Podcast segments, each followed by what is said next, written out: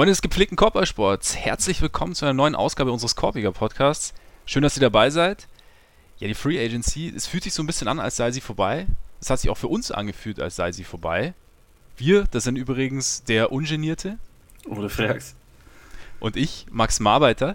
Ja, und wir hatten den sensationellen Plan, oder beziehungsweise ich habe den sensationellen Plan eingeleitet, äh, die Folge gestern am Donnerstag, den 12. Juli aufzunehmen und heute am Freitag, den 13. Juli zu schneiden. Hintergrund war, dass ich auf das Konzert der Roots wollte, was ich dann zum Glück auch gemacht habe, weil es nämlich noch Karten gab und es war ziemlich sensationell. Also, wer die Chance hat, unbedingt hingehen. Ziemlich geile Band, vor allem der Typ mit der riesigen Tuba, der mit dem Ding rumgelaufen ist, als wäre es eine Mundharmonika 90 Minuten lang. nice. Es war, äh, es war ein großer Spaß. Bisschen weniger groß war der Spaß dann heute Morgen, als ich auf mein Handy blickte und gesehen habe, dass alles, was wir gestern oder vieles, was wir gestern aufgenommen haben, ziemlich für die Katz war. Ja, irgendwie hatten wir uns gestern die Idee rausgesucht, dass wir versuchen, ein neues Team für Isaiah Thomas zu finden, weil uns das, also vor allem mich, relativ deprimiert hat, wie das jetzt so gelaufen ist in den letzten Wochen, dass es nicht mal mehr wirklich ernsthafte Gerüchte gab und man eigentlich keine Ahnung hatte, ob und in welcher Rolle jetzt Isaiah Thomas irgendwo unterkommt. Und deswegen haben wir uns gedacht, suchen wir uns mal ein paar Teams raus, bei denen es ja vielleicht sein könnte. Natürlich war das Team, wo er dann jetzt tatsächlich gelandet ist, nicht dabei. Selbstverständlich. Spricht für uns. Spricht auf jeden Fall für uns und unsere Expertise. Vielleicht hat uns genau dieses Team aber irgendwie gehört und er hört. Kann ja auch sein. Man hat sich meinst, gedacht, meinst du, die hören ab? Die hören ab.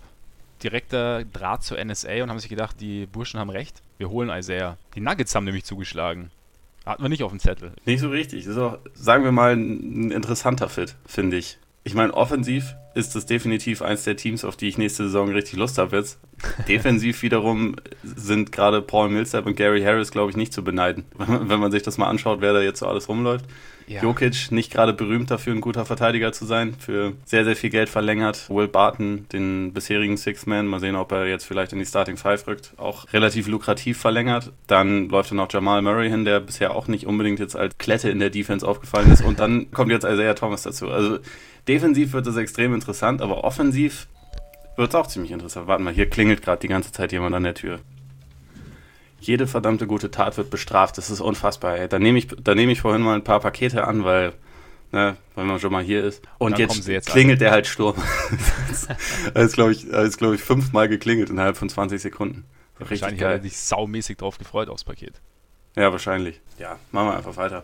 Wie findest du jetzt die Situation? Also, nachdem wir gestern ein bisschen überlegt hatten, was eigentlich so der, der Fit für Isaiah sein müsste, wie gefällt dir das jetzt so, das Szenario in Denver? Also, erstmal finde ich es äh, interessant, dass er tatsächlich, was wir gestern schon gesagt haben oder hatten, dass er das tatsächlich gemacht hat und fürs Minimum unterschrieben hat. Also, dass er tatsächlich so dieser Denkprozess irgendwie eingesetzt hat, dass er es jetzt halt einfach nach der wirklich schlechtestmöglich verlaufenden letzten Saison irgendwie sich nochmal versucht neu zu beweisen und dafür halt irgendwie weniger Geld nimmt und einfach froh ist, nochmal ein Team gefunden zu haben. Der Fit, boah, ja, ich bin auch gespannt. Ich, ich fände dann so ein, so ein Three-Guard-Lineup mit Murray, Harris und, und Thomas fände ich ja sau, saumäßig interessant, vor allem defensiv, weil einfach jeder über alles drüber werfen kann.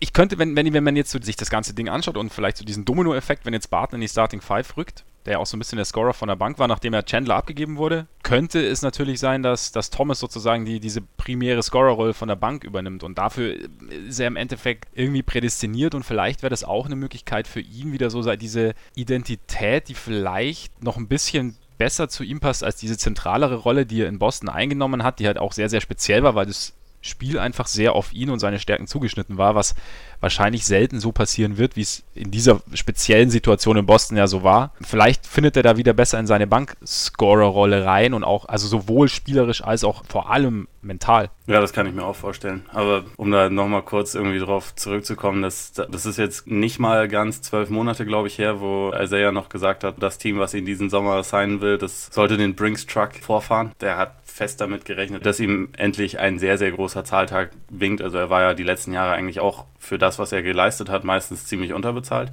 Hat noch nie so einen richtig dicken Vertrag bekommen und eigentlich hielt man es fast für sicher, dass es passieren würde. Und jetzt in diesem Kalenderjahr ist halt alles komplett in die andere Richtung gelaufen. Er hatte sich verletzt, hat für die Celtics halt in den Playoffs verletzt gespielt, wurde dann zum Dank weitergeschickt. Wesentlich schwerer verletzt, als man es zu dem Zeitpunkt wusste. Ist bei den Cavs nie spielerisch zurechtgekommen und menschlich sowieso nicht. Also diese ganze Eskapade hat seinem Ruf ja extrem geschadet, so dass er dann auf einmal nicht mehr irgendwie der geile Underdog war, den jeder mochte und dem jeder die Daumen gedrückt hat, als er so in den Playoffs 50 Punkte geschmissen hat, so ein paar Tage nachdem seine kleine Schwester gestorben ist. So diese ganze Geschichte, das war ja alles vergessen. Auf einmal war Isaiah Thomas dann so einer, über den sich ausschließlich lustig gemacht wurde, wo die Cavs dann quasi glücklich waren, als sie ihn wieder losgeworden sind und wo man auch bei den Lakers wusste, okay, der war jetzt irgendwie in diesem Deal mit drin, aber nicht, weil sie ihn haben wollten, sondern weil sein Vertrag ausläuft. Und es war halt nicht mal ein Szenario, was ernsthaft überlegt wurde, dass er vielleicht bei den Lakers bleiben könnte, sondern es war eigentlich von Anfang an klar, okay, der ist jetzt dann hier nochmal für zwei, drei Monate und dann ist er weg. Und jetzt ist es halt tatsächlich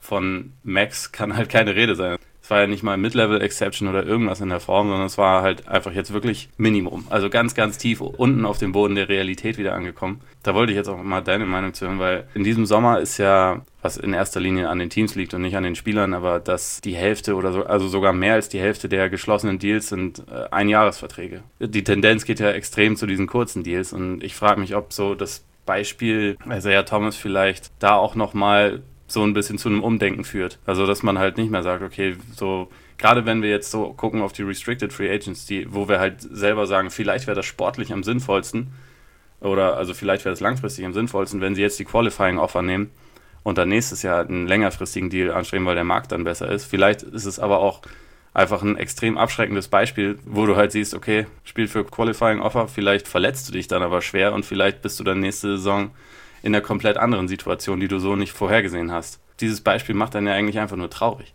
Das absolute Worst-Case-Szenario ist einfach eingetreten bei ihm. Also es, es, hätte nicht mieser laufen können. Und ich kann mir schon vorstellen, dass das abschreckt. Ich glaube, pauschal würde ich es gar nicht sagen. Oder wenn mich jetzt jemand fragen würde, wie sie jetzt vorgehen sollten oder was, wie Spieler jetzt vorgehen werden, weil da wird jeder irgendwie seine eigene Situation haben. Aber du hast natürlich, wenn du jetzt, ja zum Beispiel, schau dir jetzt Zach Lavin an, wo wir ja auch noch dazu kommen werden. Ich meine, er hat jetzt einen sehr, sehr guten Vertrag bekommen.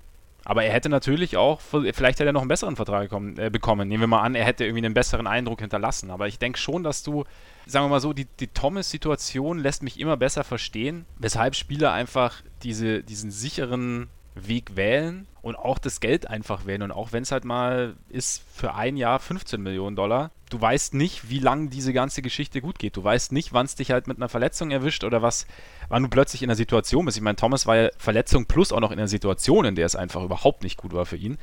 Ja. Und plötzlich will dich keiner mehr haben. Ich meine, es gab ja wirklich keinen Markt für ihn. Das heißt immer so schön, I, I bet on myself. Ich denke, es wird weiterhin Spieler geben, die das machen. Es ist halt ein spezieller, aber es war ja eigentlich auch schon immer ein spezieller Typus. Also ich glaube, es abgesehen von den absoluten Superstars, die sich jetzt wie Durant zum Beispiel oder auch LeBron eine Zeit lang leisten können, zu sagen, okay, ich unterschreibe ein Jahr, weil selbst wenn ich mich verletze, irgendeiner gibt mir immer noch einen dicken Vertrag. Und ich habe auch noch so sehr, sehr viel Nebenverdienste. Aber ich glaube, im Normalfall, wenn ansatzweise ein Angebot da ist, geht die Tendenz eher zur, zur Sicherheit. Oder wie siehst du das? Ich denke wahrscheinlich schon. Also ich meine, in diesem Sommer kam natürlich auch wirklich erschwerend hinzu, dass einfach nicht viel Geld da war und deswegen auch nicht viele vernünftige Angebote irgendwie reingekommen sind für die Spieler, weshalb das dann auch Sinn macht, halt ein Jahr zu machen und dann zu schauen. Aber auch gerade wenn man sich das halt anguckt, dass er schon verletzt war, als er dann in den Playoffs für die Celtics noch gespielt hat und das damit sicherlich nicht besser gemacht hat, auch das wird, denke ich mal, wahrscheinlich eher abschreckend sein. Und also als Fans oder auch äh, als Experten oder was weiß ich, be beschwert man sich ja immer über Spieler, wo man denkt, okay, eigentlich könnten die vielleicht spielen äh, und die sollen sich mal nicht beklagen über irgendwelche Wehwehchen. Nur wenn es dann halt auch einfach so laufen kann für den Spieler, der im Endeffekt ist er dann ja immer der Arsch.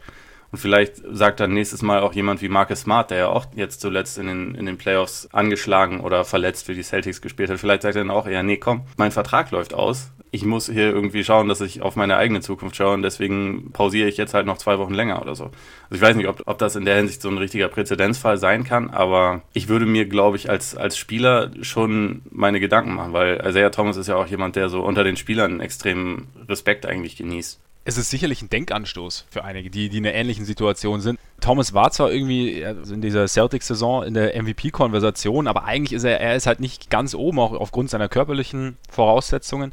Und vielleicht gerade so für diese, diese mittleren Stars ist es vielleicht wirklich so ein, so ein Punkt, wo du dir die Geschichte von Thomas genau anschaust und dir dann überlegst, okay, welche Schlüsse ziehe ich für mich draus? Also gerade was du sagst mit der, mit der Verletzung oder verletzt spielen, ist glaube ich schon so ein Faktor. Also wir finden es immer wahnsinnig heroisch, wenn jemand verletzt spielt, aber die Auswirkungen können halt schon ziemlich verheerend sein, wie man jetzt sieht. Man muss halt auch bedenken, dass die Spieler ja teilweise, natürlich nicht jeder, aber wenn du aus ganz, ganz einfachen Verhältnissen kommst und da erstmal rausgekommen bist, dann möchtest du auch Sicherheit haben. Dann möchtest du auch irgendwie wissen, okay, ich bekomme jetzt die nächsten Jahre so viel Geld, dass ich es nicht ausgeben kann und dass ich in diese Situation nie wieder zurückkomme. Und ja. Und wahrscheinlich sollte man dafür auch keinen Spieler verteufeln. Nein, sollte man nicht. Also vor allem wir in Westeuropa, in Deutschland nicht, die gewisse Situationen niemals nachvollziehen werden können. Ich meine, gut, du bist ja jetzt in England. Das ist ja, das ist ja nochmal ein raueres Pflaster. Das stimmt. Also ich merke auch schon, also ich verrohe hier auch so ein bisschen gerade.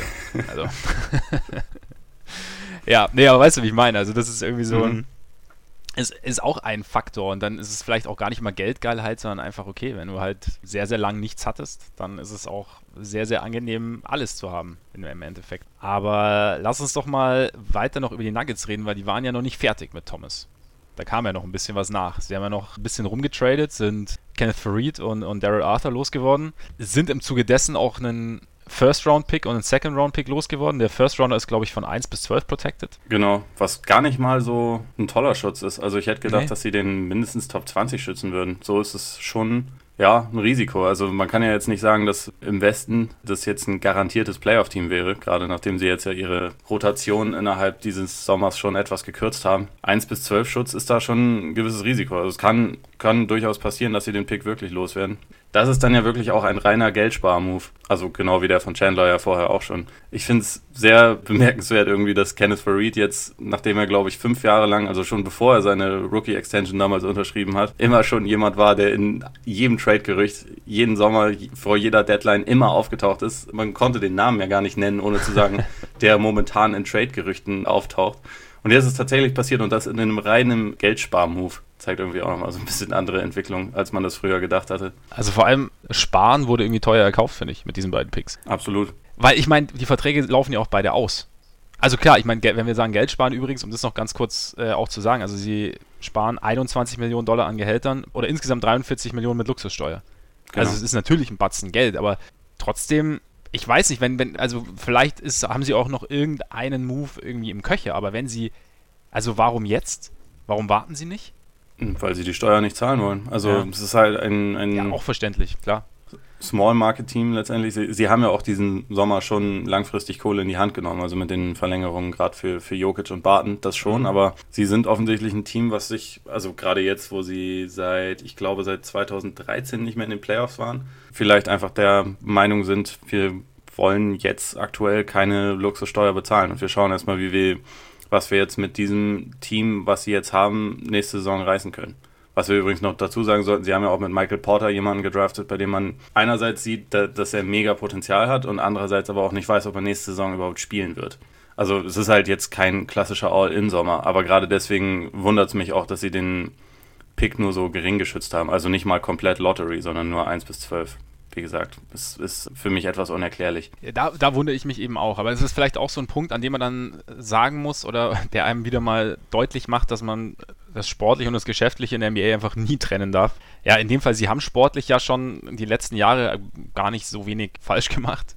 Wenn sie, also mit Jokic, Jokic zu draften, Murray ist äh, durchaus solide, Harris, also sie haben sich ja einen ganz guten Kern zusammen gedraftet und jetzt sind sie wahrscheinlich an einem Punkt, an dem sie halt sagen, okay, jetzt, wir sind jetzt noch nicht so weit zu sagen, wir sind, wie du sagst, ein sicheres Playoff-Team oder wir gehen sogar noch einen Schritt weiter. Deswegen sind wir jetzt auch in diesem Moment nicht bereit, diese Luxussteuer zu bezahlen und opfern deshalb einen Teil unserer, einen kleinen Teil der sportlichen Perspektive. Wahrscheinlich kann man da irgendwie als Außenstehender auch gar nicht so wahnsinnig mit dem Finger drauf zeigen. Ja, also ich meine, wenn es nur um das Sportliche gehen würde, dann hätte man zum Beispiel Chandler, selbst wenn man nicht mehr mit ihm plant, ihn ja durchaus erstmal als Trade-Chip noch behalten können, um, mhm. um was zurückzubekommen. Letztendlich, sie haben, ich glaube, letztes Jahr war das, haben sie den Fehler gemacht, halt Plumlee einen dicken Vertrag zu geben, den er absolut nicht rechtfertigt und äh, dadurch haben sie sich jetzt auch so ein bisschen den Spielraum für dieses Jahr selbst genommen. Wahrscheinlich hätten sie bei ihm komplett ungeschützten Erstrunden-Pick mitgeben müssen an Brooklyn, um ihn loszuwerden. Und deswegen ist es jetzt halt noch, es ist jetzt erstmal wirklich rein der Versuch, Geld zu sparen. Du hast ja gerade kurz schon Brooklyn angesprochen, dass die beiden aufgenommen hat. Die waren auch ziemlich aktiv, die Nets. Und du wolltest dich kurz virtuell verneigen vor dem General Manager. Ja, vor, vor Sean Marks. Als der die Nets übernommen hatten, hatten sie eigentlich gar keine Draft-Picks und keine Perspektive und nichts, außer irgendwelche widerlichen Cap-Verpflichtungen. Und jetzt hat er es schon zum wiederholten Male geschafft, sich halt irgendwie so durchzumanövrieren, dass er halt doch wieder Picks rausbekommen hat, ein bisschen Perspektive. Und gestern Nacht hat er zunächst Jeremy Lin in den Cap Space der Hawks getradet, was erstmal letztendlich diesen Deal dann mit den Nuggets ermöglicht hat erst. Dadurch hatten sie dann wiederum den Cap Space, um Daryl Arthur und Kenneth Farid aufzunehmen und dafür diesen Pick zurückzubekommen. Auf dem Papier sieht es ja jetzt nicht irgendwie total beeindruckend aus. So erstmal, ja, okay, da ist nochmal ein Draft-Pick und die Nets sind eh für nächste Saison ja trotzdem auch immer noch kein sportlich interessantes Team, kann man ja nicht sagen. Aber für die ist das halt gerade in der Situation, die sie haben, es ist ja vollkommen okay, dieses Geld dann an Spieler zu bezahlen, die sie sowieso nicht, nicht langfristig brauchen und die dann Ende nächster Saison, wo der Vertrag dann ausläuft, für dieses gibt es halt nichts Wichtigeres als Picks. Im Prinzip hatten die ein, ein, äh, eine Franchise übernommen, die komplett am Boden und komplett am Arsch war. Und deswegen dauert es halt länger. Aber er macht es halt genau auf dem richtigen Weg. Er hat das ja letzte Saison auch schon genauso gemacht mit dem Trade für äh, Murray Carroll aus Toronto, wo er dann was zurückbekommen hat. Und das ist halt genau der richtige Weg. Und das hat Sean Marks schon wieder extrem gut hinbekommen. Und deswegen, das, das äh, muss man anerkennen. Das auch in so einer kurzen Zeit hinzubekommen. Und ich meine, sie haben ja jetzt ich meine, nächsten Sommer potenziell 70 Millionen, wenn sie noch ein bisschen, noch ein paar Schräubchen drehen. Und wenn sie nicht jetzt irgendwie äh, vorzeitig mit D'Angelo Russell verlängern, was ja anscheinend irgendwie zumindest mal lose diskutiert wurde. Wo ich aber ja, ehrlich aber gesagt nicht glaube, dass es jetzt passieren wird.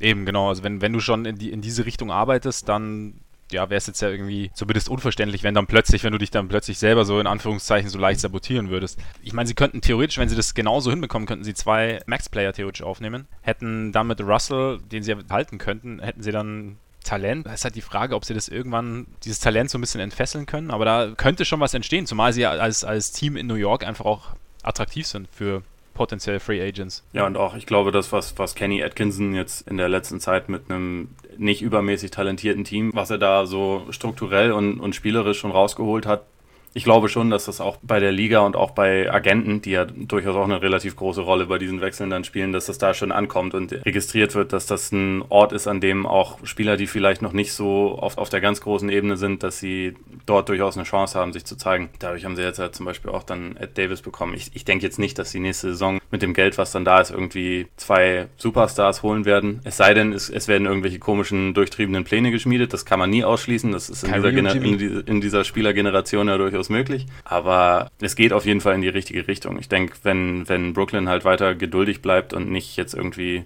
wie bei dem legendären Deal mit Boston damals jetzt irgendwie denkt, sie müssten jetzt dann nächsten Sommer alles auf eine Karte setzen, sondern das halt einigermaßen geduldig alles weiterführen, dann, dann geht es da, glaube ich, alles in die richtige Richtung. Und es deutet viel darauf hin, dass sie es so machen werden. Also ich meine, jetzt hätte auch, muss man dazu sagen, jetzt hätte ja auch kein, kein echter Star irgendwie das Geld von ihnen genommen. Deswegen, deswegen ist es auch vollkommen legitim, diesen Cap Space dann halt anderweitig einzusetzen, um Spieler, die man letztendlich nicht, nicht braucht, zu bekommen und dafür halt mit einem Pick belohnt zu werden. Ist ja auch durchaus möglich, dass sie beispielsweise für Reed im Laufe der Saison nochmal in einem anderen Move bewegen. Einfach weil es Kenneth Reed ist. So, ich, ich starte einfach jetzt schon die Trade-Gerüchte um ihn. Auch nachdem er gerade erst getradet wurde. Aber das ist, das gehört bei ihm einfach dazu. Ja, Jeremy Lin gehört auch so ein bisschen dazu, irgendwie, dass es irgendwie Trade-Gerüchte gibt. Jetzt ist er zu uns Dennis getradet worden, was für uns Dennis auch nicht optimal ist. Um ehrlich zu sein, weiß ich gar nicht, wie groß das die Situation verändert, weil dass die Hawks Dennis Schröder traden wollten, das war vorher auch schon ja. so. Das hat keine großen direkten Auswirkungen darauf. Das, sonst hätten sie nicht Trey Young gedraftet, sonst hätte es diesen Move jetzt auch nicht gegeben. Also das, das zeigt nur wieder, dass das halt nach wie vor oder vielleicht jetzt sogar noch ein bisschen mehr der Plan ist. Was sich aber halt auch nicht geändert hat, ist, dass sie aktuell keinen Markt für Schröder haben. Welches Team würde gerade die Entscheidung treffen, so dass es gerade der Spieler gerade zu dem Gehalt, was er bekommt, ich glaube, das sind wieder 15,5 Millionen, die er nächste Saison verdient. Und, und die Saison darüber hinaus, wenn ich richtig im Kopf habe. Das ist halt viel Geld. Gerade jetzt, wo irgendwie die komplette Liga eigentlich darauf bedacht ist, wir behalten uns die Flexibilität für nächste Saison. Welche Teams haben da wirklich Bedarf, dass sie halt sagen würden, okay, wir, wir geben den Hawks jetzt irgendwas. Oder auch wir machen so einen, wir machen so einen Move, wie ihn jetzt Brooklyn gemacht hat, um Schröder zu holen.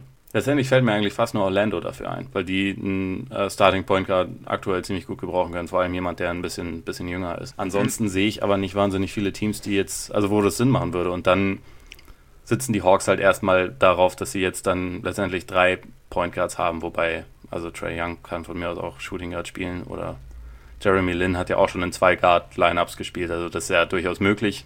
Äh, sicherlich nicht ideal. Nee, ideal wäre es nicht. Ja, ich sehe, also ich finde auch die Situation für Schröder ist echt nicht optimal und wird irgendwie nicht besser. Aber es stimmt schon. Also ich sehe jetzt gerade auch nicht den großen Abnehmer. Orlando würde vielleicht wirklich Sinn ergeben, zumal ja auch irgendwas ja, an Gegenwert aus ihrem großen Pool anzubieten hätten. An, an Bigman vielleicht. Aber ich tue mich schwer, da irgendwie so den, den Weg zu finden. Also auch ein Team eben, das, das sagt, äh, ich, ich möchte irgendwas, in, also groß was investieren in, in Schröder. Ich meine, für die Haw aus Hawks Sicht macht der Lin-Deal Sinn für dich? Ich meine, der Vertrag läuft aus. Also er kriegt irgendwie, glaube ich, 12,5 Millionen dieses Jahr und kommende Saison ist er aus den Büchern. Ja, also das ist erstmal per se wahrscheinlich nicht schlecht. Ich denke auch, dass, dass Lin spielerisch vielleicht ein kleines bisschen besser neben Young passt als Schröder. Übrigens, ich, ich habe gerade gelogen, ich habe nochmal nachgeguckt, das sind sogar noch zwei Jahre über die nächste Saison hinaus, die Schröders Vertrag läuft. Das okay. äh, macht es noch, noch ein bisschen schwieriger. Also es war sowieso schon ziemlich unmöglich oder also schon ziemlich schwierig, da irgendwas zu finden und dadurch wird es halt so noch viel schwieriger. Ich denke, dass Lin da spielerisch ein kleines bisschen mehr Sinn macht, ohne dass man jetzt deswegen sagen kann, dass es wahnsinnig gut passen würde, weil verteidigen tun beide auch nicht, nicht wirklich. Man muss bei Lin ja sowieso erstmal abwarten, wie fit er dann ist, nachdem er nächste, äh, nachdem er letzte Saison ja sehr, sehr viel Spielzeit verpasst hat. Letztendlich ist es für sie, denke ich mal, auch so ein bisschen, ja, einfach der, der Versuch, vielleicht ein bisschen so eine Art Mentor zu finden für, für Young. Bei Schröder wissen wir ja, dass er jetzt so als Typ nicht den aller einfachsten Ruf hat und dass er halt vor allem auch in diesem Sommer schon sich eher negativ über das geäußert hat, was bei den, bei den Hawks so abläuft und nicht weiß, ob er bleiben will und von wegen Rebuild und so. Da will man vielleicht jemanden wie Lin, der schon sehr viele Situationen erlebt hat und vielleicht einfach so ein bisschen einen anderen, ein bisschen ruhigeren Einfluss dann auch auf Young äh, ausüben kann, als es Schröder getan hätte. Aber äh, an sich können wir diesen Move, denke ich mal, noch nicht wirklich final bewerten, bevor wir nicht wissen, was jetzt mit oder ob jetzt noch was mit Schröder passiert. Letztendlich äh, spielt das da schon eine große Rolle. Aber es ändert sich jetzt für mich an der Hawks-Situation erstmal nicht so viel, weil die beiden Building Blocks, die sie haben und die da wirklich wichtig sind und, und zentral für ihre Planung sind, sind halt Trey Young und, und John Collins und alles drumrum schauen wir mal. Und da Lynn ein auslaufender Vertrag ist, wie gesagt, kann man das auf jeden Fall ausprobieren mit ihm. Viel mehr ist es jetzt erstmal nicht, glaube ich sehe ich ähnlich. Also kann man auf jeden Fall, kann man so machen. Ja, wir wollen euch natürlich nicht komplett vorenthalten, was wir gestern gemacht haben.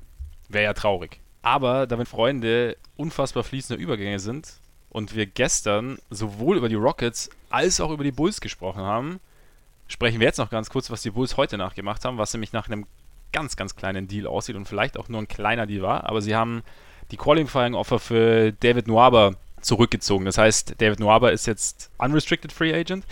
Gestern hatten wir noch gesagt, dass, oder hatte ich gesagt, dass ich mir relativ sicher bin, dass sie ihn halten möchten. Es kann immer noch gut sein, dass sie ihn halten, dass sie ihm einfach direkt einen Vertrag geben werden. Dieser Move ist, so klein er wirkt, ist nicht uninteressant. Man muss ihn auch so ein bisschen sehen mit dem Deal Jerry Grant, bei dem sie de facto sein Gehalt losgeworden sind. Casey Johnson von der Chicago Tribune, der bei den Bulls sehr, sehr gut vernetzt ist, sagt, dass diese beiden Deals eigentlich eher so die Basis sein sollen für noch einen anderen Move oder andere Moves. Also das heißt jetzt nicht, dass die Bulls jetzt den großen Free Agent an Land ziehen werden, aber dass irgendwie noch was passieren kann. Kevin O'Connor geht in, die, in eine ähnliche Richtung, sagt, dass sie noch 20 Millionen an Capspace theoretisch freischaufeln äh, können für dieses Jahr. Spekuliert dann, dass sie eventuell Verträge aufnehmen. Also er spricht da von Kenneth Furry zum Beispiel, das ist jetzt erstmal passé aber er sagt gleichzeitig auch, dass sie vielleicht noch einen Restricted Free Agent signen könnten. Spricht dabei von Jabari Parker. Was hältst du davon? Gestern in meiner Kolumne wurde quasi diese, diese Frage auch diskutiert. Also ich, ich verstehe irgendwie die Idee dahinter, weil er ja nominell auch sowas ähnliches wie ein Small Forward ist und da ja bei den Bulls durchaus Bedarf besteht, aber ich glaube halt eigentlich, dass er spielerisch und auch so körperlich so in der NBA, also so, so wie heute gespielt wird, eigentlich primär ein Power Forward sein sollte.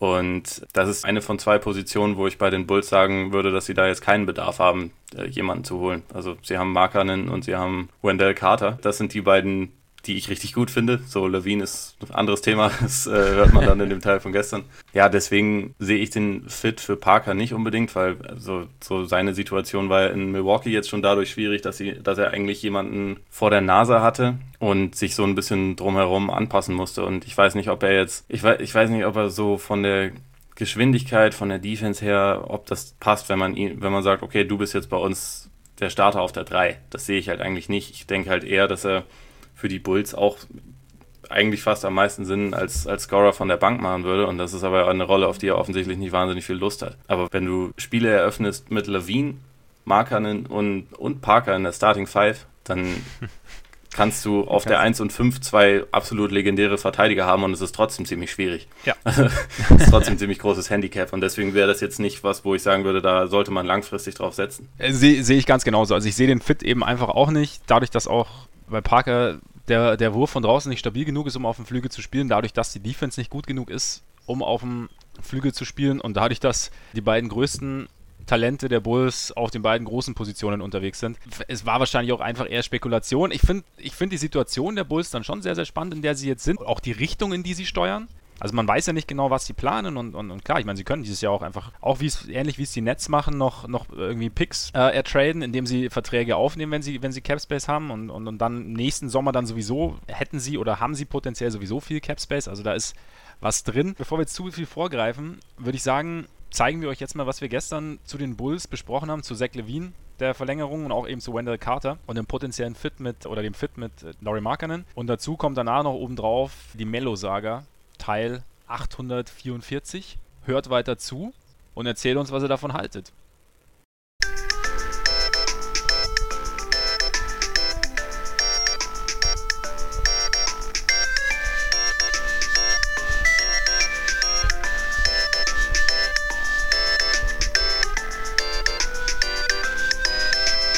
Nachdem wir es ja letzte Woche schon von den Restricted Free Agents hatten, möchte ich noch mal ganz kurz daran erinnern, was wir zu den Kings gesagt hatten. Man solle sie niemals unterschätzen, habe ich damals gesagt. In Bezug auf Clint Capella war es. Danach hatten wir angemerkt, dass man ja nie genug Big Men haben könnte. Ja, genug Fühl kann man offensichtlich auch nicht haben in Sacramento. Deswegen haben sie Zach Levine ein ziemlich dickes Offersheet unterbreitet, ne? 78 Millionen für vier Jahre für Zach Levine. Da ist meine wunderschöne Idee wie ein Kartenhaus in sich zusammengefallen. Ich hat, ich es, ist, es ist bei dir vor der Haustür gelandet, sozusagen. Ja, es ist. Ich, ich hatte mir das ja so schön ausgemalt. Qualifying Offer ein Jahr gucken und wenn er überragend ist, hältst du ihn. Wenn nicht, geht er halt. Ja, und dann jetzt bleibt er. Für eben diese vier Jahre und sehr, sehr viel Geld. Ich habe deine Kolumne gelesen bei Spox. Da hast du geschrieben, dass du kein so wahnsinnig großer Freund dieses Vertrages bist. Warum? weil wir einerseits nicht wissen, wie schnell er wieder wie gesund sein wird und weil wir andererseits auch bisher nicht gesehen haben, dass er jetzt äh, ein Two-Way-Star sein kann oder überhaupt ein Star. Also ich meine, wir, wir, wir haben, in, auch wenn er fit war, haben wir gesehen, okay, das ist ein übertrieben athletischer Spieler. Er hat einen ordentlichen Wurf, hat auch für die Wolves, glaube ich, in der vorletzten Saison über 20 Punkte ja schon mal aufgelegt. Also Scoring ist bei ihm nicht das Problem. Es ist halt irgendwie alles andere ist noch bisher eher rudimentär vorhanden. Also einerseits das Spielverständnis in der Offense, dass er jetzt nicht unbedingt jemand ist, der bisher gezeigt hat, dass er Mitspieler auch besser machen kann, was man, wenn man dieses Gehalt bezieht und dann eigentlich ja quasi so als, als fundamentaler Baustein der Zukunft ja bezahlt wird bei den Bulls, was man sich erhoffen würde, dass er das hätte. Und dazu gibt es halt diese ziemlich albernen Lücken in der Defense, die wir jetzt bei den Bulls gesehen haben, wobei man diese, diese kleine Sample Size bei den Bulls vielleicht auch gar nicht zu sehr überbewerten sollte, weil Chicago in der letzten Saison, das war ab einem gewissen Zeitpunkt halt einfach auch wirklich nur noch sehr offensichtliches Tanken und nicht mehr unbedingt nicht, nicht, mehr unbedingt nicht unterstellen mit an dieser Stelle, ja. Stimmt, sie, sie, haben es sehr gut versteckt, ja. so dass äh, selbst, selbst Paul Zipser mittlerweile in Interviews ja auch sehr offen darüber spricht, wie albern das alles war deswegen würde ich da jetzt das nicht überbewerten, aber wir haben ja auch vorher in den äh, Saisons, die Levine für die Wolves gespielt hat, haben wir ja nicht gesehen, dass er jetzt irgendwie jemand ist, der defensiv einerseits weiß, was er zu tun hat und sich andererseits reinhaut. Also beides hat ja bisher absolut gefehlt. Und deswegen, für mich war das so ein bisschen, als dieses Angebot gekommen ist äh, von den Kings, habe ich mir gedacht, wenn die Bulls das matchen, dann machen sie es wahrscheinlich nur aus dem Grund, dass sie nicht das Gesicht verlieren wollen. Weil das war ja so, so quasi der einer von zwei Hauptbestandteilen von diesem Jimmy Butler Trade. Und ich glaube, sie wollten schon auch zeigen, wir hatten da aber das richtige Händchen, wir glauben an Levine. Sportlich kann man halt bisher nicht behaupten, dass es in irgendeiner Form rechtfertigen würde. Und also ich habe meine Skepsis, dass er das in Zukunft wird. Wie siehst du das? Ich bin mir auch nicht sicher. Also, ich habe es ja letzte Woche gesagt, mir wäre es anders auch lieber gewesen. Ich habe mich dann aber gefragt, was die Alternative gewesen wäre. Also klar, die Alternative wäre gewesen, ihn laufen zu lassen und erstmal zu gucken. Ich bin mir einfach nicht sicher, ob es, wenn du schon so viel investierst, wie du es mit dem Butler Trade getan hast, ob es dann sinnvoll ist, jemanden nach so einer halben Saison oder nicht mal halben Saison ziehen zu lassen, noch dazu, wenn er vor die, also während dieser Saison von einer schweren Verletzung zurückgekommen ist, weil ihn einzuschätzen ist relativ schwierig. Ich meine, was du sagst, dass da defensiv nicht, nicht wahnsinnig viel Können und Einsatz bis jetzt vorhanden war, stimmt auf jeden Fall. Es gibt ja auch bei ihm immer so ein bisschen das Ding, dass man sich nicht sicher ist, ob er sein Team wirklich besser macht oder ob es einfach leere Zahlen sind, die er dann auflegt. Also es sind alles valide Argumente und finde ich auch absolut in Ordnung. Was mich ein bisschen stört, wenn Leute dann anfangen, äh, ihn aufgrund der letzten Saison in Anführungszeichen zu verteufeln und auch den Vertrag zu verteufeln, weil nach so einer langen Pause, neues Team, neuer Coach, kann ich in meinen Augen nicht kann man es nicht wirklich valide einschätzen, was er, was er bringen wird. Also man hat Anhaltspunkte aus der Wolves-Zeit, klar. Aber ich verstehe die Bulls insofern auch, wie du sagst, dass sie ihr Gesicht nicht verlieren wollten, aber auch irgendwas sehen sie an ihm. Und er hat ja auch ein, er bringt ja auch ein gewisses Talent mit, haben wir ja auch gesehen. Und ich finde den Vertrag nicht so desaströs, wie er gemacht wird. Also es ist wahnsinnig viel Geld für Levine, aber es ist jetzt auch kein Superstar-Vertrag. Also es ist jetzt ein Eckpfeiler-Vertrag, aber er ist jetzt nicht derjenige, der jetzt liefern muss. Also weißt du, er ist jetzt Punkt 1, Punkt 2. Sie können nächstes Jahr immer noch um die 40 Millionen Cap Space freimachen, auch mit dem Vertrag. Das heißt, du hast quasi, also ich habe jetzt keine Ahnung, welcher der ganz großen Free Agents jetzt zwingend nach Chicago wollen würde. Ich würde es machen, wenn ich es wäre, aber, ne? aber du hast tendenziell hast du die Möglichkeit. Ja? Also das ist jetzt nicht so, dass sie sich damit komplett die Hände gebunden hätten. Noch dazu hast du den Cap Spike, der demnächst kommt. Das heißt, der Vertrag ist damit wieder wesentlich weniger schlimm, als er jetzt erscheint und ist damit vielleicht auch in zwei Jahren halbwegs tradebar, wenn er dann auch wieder Richtung auslaufen, dann ist dann irgendwie so ein, lass Levine dann soliden Scorer sein und dann kriegst du vielleicht auch irgendein Team, das dann, sollte es nicht funktionieren, das ihn dann, den Vertrag dann aufnehmen würde. Also und er ist jung, er ist erst 23, also ich würde jetzt, also da ist auch noch, er hat ein Jahr verloren mit, diese, mit dem Kreuzbandriss. Ich sehe da schon noch Potenzial und ich glaube, dass die Bulls auch dieses Potenzial sehen und ihn deswegen nicht einfach so ohne Gegenwehr ziehen lassen wollten. Ja, also ich meine, ich würde dir einerseits komplett zustimmen, dass man die, die restliche, äh, ich meine, die letzte Saison eigentlich ausklammern sollte. Die, die kann man in die Bewertung nicht wirklich mit reinnehmen. Und der Vertrag ist wirklich jetzt einer, der ihnen nicht die Flexibilität nimmt. Also es ist ja nicht zwingend irgendwie ein Klotz am Bein, den sie von jetzt an haben und der dann einfach nur auf den Büchern sitzt wie Luol Deng bei den Lakers. Also das überhaupt nicht. Er wird schon auch sportlich einen gewissen Wert haben. Man, man kann halt nur aktuell noch nicht wirklich sagen, ob er jetzt genau das rechtfertigen wird, aber da schauen wir mal weiter. Und also du hast recht, sie haben Platz für nächste Saison und da wollte ich dich, wollte ich jetzt mal deinen Eindruck haben, weil ich würde sagen, der Kollege Wendell Carter ist jemand, der zumindest den Eindruck macht, dass wenn er und vor allem Lauri Markkanen irgendwie so gut harmonieren, dann hat man vielleicht kombiniert dann mit Lawin von mir aus, hat man dann vielleicht schon äh, was für die Zukunft, wo dann auch nächstes Jahr vielleicht wirklich jemand sagt, ich hätte Bock bei den Bulls mhm. zu spielen. Wie gefällt dir Carter bisher? Gefällt mir sehr gut. Also klar, Summer League sollten wir nie überreagieren. Also auch unser Freund Bobby Portis hat da schon ziemlich dominiert. Ich habe übrigens. Hallo, hat er doch in, auch in der NBA schon. natürlich korrekt. Ich habe übrigens dann keine Notification mehr von ihm bekommen. Ich weiß nicht, was da los ist. Nee, aber also mir gefällt es sehr gut. Er hat so ein bisschen, ich meine, wir haben ja auch vom Draft drüber gesprochen. Da habe ich auch gesagt, dass es für mich so einer wäre, den ich mir in Anführungszeichen wünschen würde, so als, also von all dem, was verfügbar und realistisch war, so als Partner für, für Markanen, eben äh, aufgrund seiner Defensive. Und das zeigt er ja momentan auch. Also diese, diese defensive Vielseitigkeit, bei der man am Anfang noch nicht ganz sicher war, ob er die zeigen wird, hast du ja auch gesagt gehabt, weil er eben in, in Duke sehr, sehr viel Zone gespielt hat und Zone verteidigt hat. Aber es kann auf alles switchen, kann Guards vor sich halten, ist aber gleichzeitig im, im Post sehr, sehr effizient, ist ein sehr guter äh, Shotblocker, also nicht, aber nicht von der Sorte, ich warte auf jeden Block, sondern sowohl als Help Defender als auch jetzt, wenn er, wenn er im Post verteidigt oder im Face-Up verteidigt. Er hat offensiv den ein oder anderen Move, also mir gefällt es bis jetzt sehr, sehr gut, was ich sehe. Also ich hoffe, dass da auch was in die NBA rübergerettet werden kann. Ja, ich finde, es wirkt auch offensiv irgendwie ein bisschen, ja, mit ein bisschen mehr Drive, als ich es erwartet hatte, ehrlich mhm. gesagt. Also auch nach dem, was man jetzt irgendwie so in der Vorberichterstattung vorm Draft irgendwie über ihn lesen und sehen konnte, hatte ich so das Gefühl, dass er schon offensiv öfter mal eher so ein bisschen vor sich hin driftet und halt irgendwie am Spiel teilnimmt. Aber man muss natürlich auch sagen, er hat halt auch in Duke ja mit einer quasi Star-Truppe zusammengespielt. Also vor allem mit Marvin Bagley ja. halt und, und Grayson Allen, der sehr viel den Ball hatte. Von daher vielleicht geht da noch ein bisschen mehr. Und also du hast es schon richtig gesagt, Summer League ist Summer League, sollte man nicht überbewerten, aber der erste Eindruck ist auf jeden Fall gut. Und es wirkt für mich von den Spielern, die ich da jetzt bisher so gesehen habe, wie jemand, der auf jeden Fall schon ziemlich genau weiß, was er zu tun hat. Und mhm. das, das, das ist, finde ich, bei so gerade so jungen Big Men halt absolut nicht selbstverständlich. In der Hinsicht gefällt er mir echt ziemlich gut. Gerade defensiv kann das, kann das dann auch super neben Markern passen. Also kann ich mir auf jeden Fall vorstellen. Das wäre das Entscheidende im Endeffekt, dass es neben Markern passen wird, dass sie halt dass sie sich da ein Duo zusammen draften, das, das gut zusammen funktioniert und halt auch vom Alter her relativ nah beieinander ist. Stand jetzt sieht es ein bisschen so aus, als hätten sie da wirklich einen guten Job gemacht, unsere beiden Freunde. Apropos, startet der dann nächste Saison, meinst du? Weil es gibt ja bei den Bulls auch gerade aktuell noch zwei Center, die jeweils über 14 Millionen Dollar im Jahr verdienen. Aber eigentlich eigentlich brauchst du keinen von denen mehr starten lassen, oder? Ja, theoretisch nicht, aber ja, ist die Frage. Ich meine, ich, ich könnte mir, ich kenne Robin Lopez jetzt nicht persönlich. Ich könnte mir aber vorstellen, dass er die, die Rolle des Mentors in der zweiten Reihe sogar annehmen würde. Also so würde ich ihn jetzt mal so aus der, aus der Ferne einschätzen. Also ich denke, dass man das, dass man das schon vermitteln kann, zumal ja, wenn die Bulls ganz klar vermitteln, dass Carter ihre Zukunft ist auf der 5 und Lopez jetzt als, ja, wie gesagt, als Mentor für ihn sehen, kann ich mir schon vorstellen, dass er die Rolle annimmt. Also wenn ich's ich, nachdem sie nicht gewinnen müssen, ist ja auch noch ein Vorteil des Levine-Deals. Also selbst wenn das jetzt in die Hose geht, blöd, aber ja, sie müssen jetzt nicht diese, Wo äh, diese Woche, dieses Jahr die Playoffs erreichen. ähm, diese Woche auch nicht. Aber nee, also wann möchtest du es ausprobieren, wenn nicht jetzt, wenn nicht in dieser Situation? Ja. Und von daher würde ich ihn, wenn es nach mir ginge, würde ich ihn starten lassen.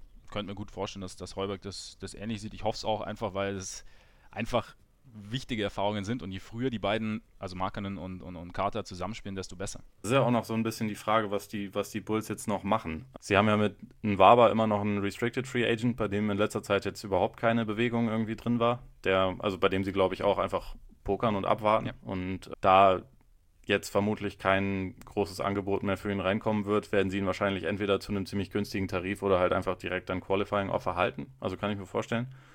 Und ähm, Ansonsten, also sie haben jetzt aktuell echt noch ganz gut Cap Space und noch die Mid-Level Exception hätten sie. Aber also siehst du Bedarf für sie gerade noch was zu machen oder, oder vielleicht eher Chancen, weil, wie du schon gesagt hast, sie müssen nächste Saison eigentlich nichts gewinnen, aber vielleicht können sie für die Zukunft noch irgendeine Investition tätigen oder meinst du, es ist für sie jetzt gerade eher angesagt, sich das, den, die Flexibilität einfach maximal zu wahren und höchstens ein, zwei Einjahresverträge noch zu holen? Also Stand jetzt würde ich eher auf die Flexibilitätsschiene gehen. Einfach weil jetzt nicht mehr so wahnsinnig viel da ist, was, was jetzt wirklich, wo, wo, sagen wir mal so, wovon ich ausgehe, dass es groß weiterhilft. Also ähm, Nuaba hast du ja schon gesagt, ich glaube, sie wollen ihn schon halten, einfach weil sie, weil er halt einer so dieser Spieler ist, dessen Wert sich schwer ablesen lässt an jetzt irgendwelchen Statistiken, der aber tatsächlich einen wirklich sehr, sehr großen Wert haben kann und auch für sie wirklich einen Wert hatte letztes Jahr. Also das fände ich auch absolut in Ordnung, ihn zu halten.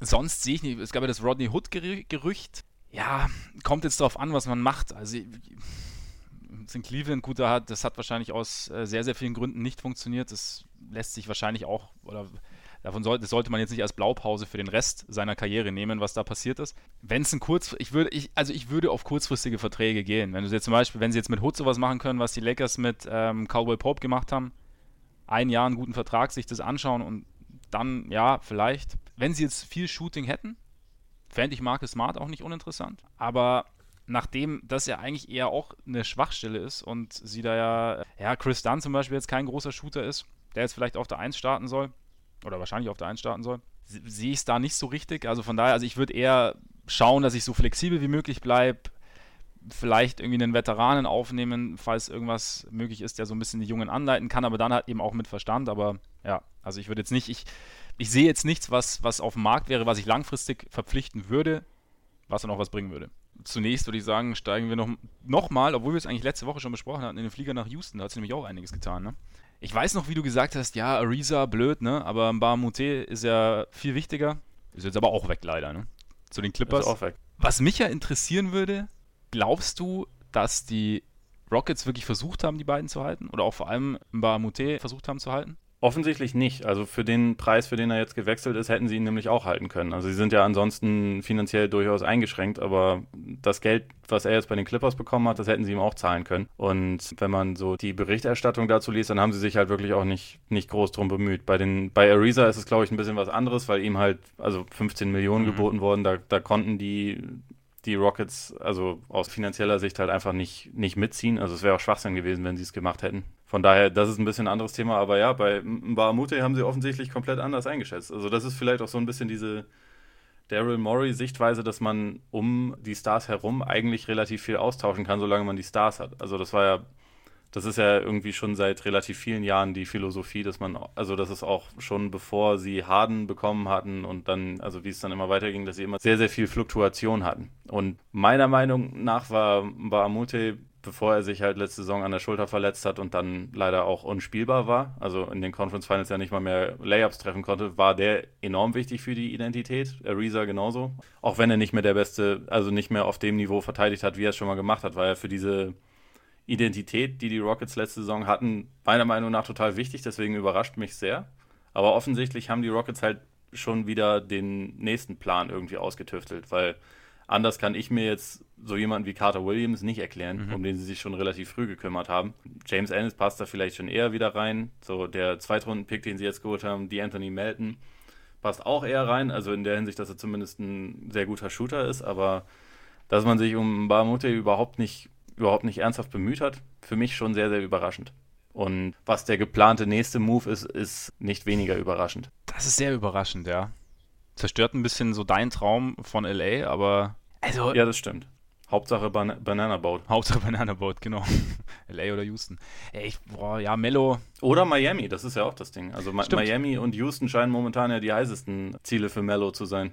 Also die Teams, die ja. ihn tatsächlich am liebsten haben wollen. Also als ich es gehört habe, habe ich mir gedacht, was wollen die Rockets mit ihm?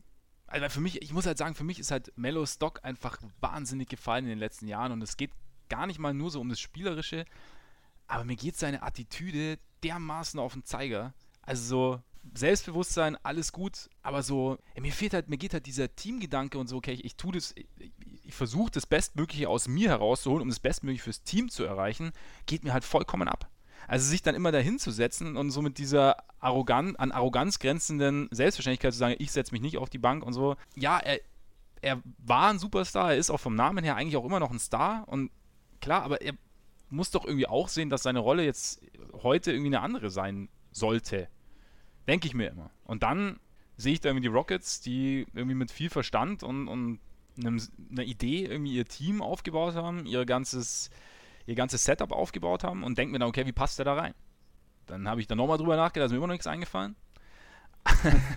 weil, ich dachte, jetzt kommt die Erkenntnis. Nee, Moment, Moment, dann habe ich nochmal nachgedacht. Nein, weil eigentlich, also ich meine, er passt halt, ich meine, die Rockets wollen, also Maury will ja effiziente Offense spielen und gut, das war jetzt in Conference, in Spiel 7 war es jetzt nicht wirklich effizient mit den Dreiern, aber ja, Mello ist halt auch so dieser, ja, der Freund der Mitteldistanz. Haben wir allerdings, muss man sagen, bei Chris Paul auch gesagt. Was ich mir dann aber tatsächlich überlegt habe, dass Mello theoretisch, wenn er, und das ist halt eine der Fragen, wenn er seine Scoring-Qualitäten nochmal ausspielen kann, gar nicht so schlecht in diese Offense passt, in diese ISO-Offense. Weißt du, wie ich meine? Wenn das eher so derjenige ist, der dann vielleicht auch mal James Harden oder Chris Paul eine Pause geben kann, weil du dann ihn mit vier Schützen oder so auflaufen lässt oder Paul noch dazu und dann eher quasi die Offense schmeißt und die Schützen Platz machen für ihn. Ich weiß nicht, ob er das noch kann. Das ist, Oder, das beziehungsweise ist Frage, ja. ich, ich, weiß nicht, ob man da, also ich hätte dafür lieber Eric Gordon. Also der ist ja im Prinzip ein ziemlich optimaler Six-Man, weil er sich einer, also ich meine, einer von Chris Paul und James Harden war ja sowieso immer auf dem Court ja. und Gordon kann halt mit beiden wirklich gut zusammenspielen, weil er ein bisschen Bounce hat, also er kann, er kann selber zum Korb gehen, er kann auch kreieren und er hat halt einen besseren Wurf als Mello, äh, auch wenn Mello einen guten Wurf hat, aber Gordon ist da halt nochmal eine Spur explosiver, würde ich sagen, als Shooter. Mhm. Und also deswegen passt er so gut rein. Ich, ich frage mich, also wenn, wenn Mello mit der Vorstellung hingeht, äh, er ist ein Starter, dann sollte man es sowieso nicht machen. Meiner Meinung nach. Und wenn er sagt, okay, ich nehme mich zurück und, und versuche halt irgendwie sporadisch dann mal von der Bank die Offense zu schmeißen oder so. Das ist halt die Frage. Also ich, ich weiß nicht, ob ich ihm das so zu 100% zutraue, wenn er nicht so ein bisschen die, die Mentalität, die mir übrigens auch ziemlich auf den Zeiger geht bei ihm, wenn er die ein bisschen ändert. Also die letzten Jahre hatte ich immer das Gefühl, dass er durch diese, durch diese Jahre in New York sich das extrem angewöhnt hat, immer für alles, was schief läuft, anderen die Schuld zu geben und sie nie bei sich selbst zu suchen. Ich weiß nicht, ob das schon in Denver so extrem war, aber ich habe immer das Gefühl, auch jetzt dann mit OKC, wenn, wenn es da nicht gelaufen ist, dass er nicht gedacht hat, okay, vielleicht habe ich scheiße gespielt. Vielleicht hätte ich einfach mal sagen sollen, okay, Billy, pack Grant in die Starting Five. Ich, ich komme von der Bank, äh, wenn du mich brauchst und, und werfe ein paar Dinger rein. So eine Bereitschaft hat er ja nie gezeigt. Und bei einem Team, was letzte Saison ja schon verdammt gut war und 65 Spiele gewonnen hat, wäre er jetzt jemand, der tendenziell ja eher dieses, dieses Gefüge durcheinander bringen mhm. würde. Und ich weiß nicht, inwiefern, inwiefern er sie wirklich bereichern kann. Weil Offense über ihn laufen lassen, das würde ich auf keinen Fall, wenn dann halt nur als Vollstrecker. Weil Offense über ihn laufen lassen, wenn das heißt, er nimmt Pull-ups mit einer Hand im Gesicht nach zwölf Pump-Fakes irgendwo aus der Mitteldistanz. Ja. So, das, das kennen wir schon von ihm und das, das braucht halt kein, kein Mensch mehr. es kann schon sein, dass diese Vorstellung von dem Olympic Mellow, die man vor ein paar Jahren mal hatte, schon übrigens nicht mehr bei den äh, letzten Olympischen Spielen, weil er da nicht mehr so gut war, aber davor. Es kann schon sein, dass die neben Chris Paul und James Harden eher hervorkommt, weil die auch einfach bessere Playmaker sind als, als Russell Westbrook. Also im Sinne von den Schützen genau da zu bedienen, wo er den Ball braucht und also genau in der richtigen Pocket zu finden. Das könnte schon sein, aber ja, ich, ich bin skeptisch. Und also das Ding ist, dass er halt auch jetzt wirklich seit vielen Jahren kein Interesse mehr in irgendeiner Form von Defense gezeigt hat. Und du kannst ja nicht irgendwie dann in der, in der Crunch-Time ihn und, und Harden auf dem Court haben und denken, du kannst auf dem Flügel noch jetzt irgendwie alles vernünftig verteidigen. Also selbst wenn die anderen dann Paul, Tucker und Capella sind, die ja alle durchaus gute Verteidiger sind. Das ist halt für mich genau der Punkt. Ich meine, was ist denn am Ende wertvoller? Ist jetzt ein, ein Mello, der potenziell vielleicht immer noch ein guter Scorer ist und besser kreieren kann, wertvoller, oder ein Bahamute, der sowohl vorne das Feld breit machen kann, seinen Dreier treffen kann, wenn er fit ist natürlich, äh, hinten aber gut verteidigen kann. Und dann jetzt das, und dann das Geld Mello zu geben und nicht ein Bahamute, ja, weiß ich nicht. Wer weiß, was die Idee der Rockets ist. Also, ich denke mir mal, gerade bei Murray, also irgendwas wird dahinter sein. Wie gesagt, ich meine, denk ein Jahr zurück. Bei Chris Paul haben wir auch erstmal gedacht, so, uff, wie soll das funktionieren mit Harden und Paul und Paul mit seinem Midrange-Jumper und wobei ich sagen muss, das konnte ich mir besser vorstellen als Mello jetzt gerade. Ich habe irgendwie, wie gesagt, keine so Ich mir auch. Chris Paul war auch immer noch ein ziemlich geiler Spieler. Ja, ja und eben. ist es auch immer noch. Ja. Und das war Mello jetzt die letzten drei Jahre nicht mehr. Nee. Das ist, auch wenn sie vom Alter her, glaube ich, ziemlich genau gleich alt sind. Ein bisschen war das jetzt in, in Sachen von, von ähm, dem, was sie tatsächlich gezeigt haben, die letzten Jahre ja schon ein ziemlich gravierender Unterschied. Mello lebt ja, also auch die letzten zwei Jahre oder so, die er in New York war, hat er eher vom Namen als von mhm. seinem Spiel gelebt. Ja, auf jeden Fall. Ich meine, ich bin, ja, es, es wäre interessant, es wäre schon irgendwo interessant zu sehen, wie in einem System oder in einem in einer Mannschaft wie, wie, wie den Rockets funktionieren könnte, mit vielleicht sogar wirklich gemeinsam mit zwei anderen Stars auf dem Feld. Als Decoy, keine Ahnung, oder wenn, wenn er, wie du sagst, den Ball genau da serviert bekommt, wo er ihn braucht. Vielleicht geht es besser, ich weiß es nicht. Keine Ahnung. So, das war's am Freitag mit unserem Gerede vom Donnerstag. Ja, wir hoffen, euch hat die Folge trotz dieses leicht zusammengeschusterten Werks gefallen. Wir hoffen, ihr habt gerne zugehört und ja, wenn, wenn ihr es habt, dann lasst uns wissen. Wenn ihr Anmerkungen habt, lasst uns genauso wissen. Ihr könnt uns dafür gerne auf Facebook adden und danach schreiben. Ihr könnt uns äh, auf Twitter folgen unter Korbiger NBA, Korbiger in diesem Fall mit AE. Ganz genau. Ihr könnt uns natürlich auch auf iTunes eine Rezension hinterlassen. Ähm, ihr könnt uns, ihr könnt immer Kritik äußern, ihr könnt immer Anmerkungen geben. Und wir hoffen jetzt einfach, dass wir uns nächste Woche wiederhören. Wir hoffen, dass ihr ein schönes Wochenende habt und ja, genießt euren Tag, euren Abend, euren Morgen und hoffentlich bis bald. Reingehauen. Reingehauen.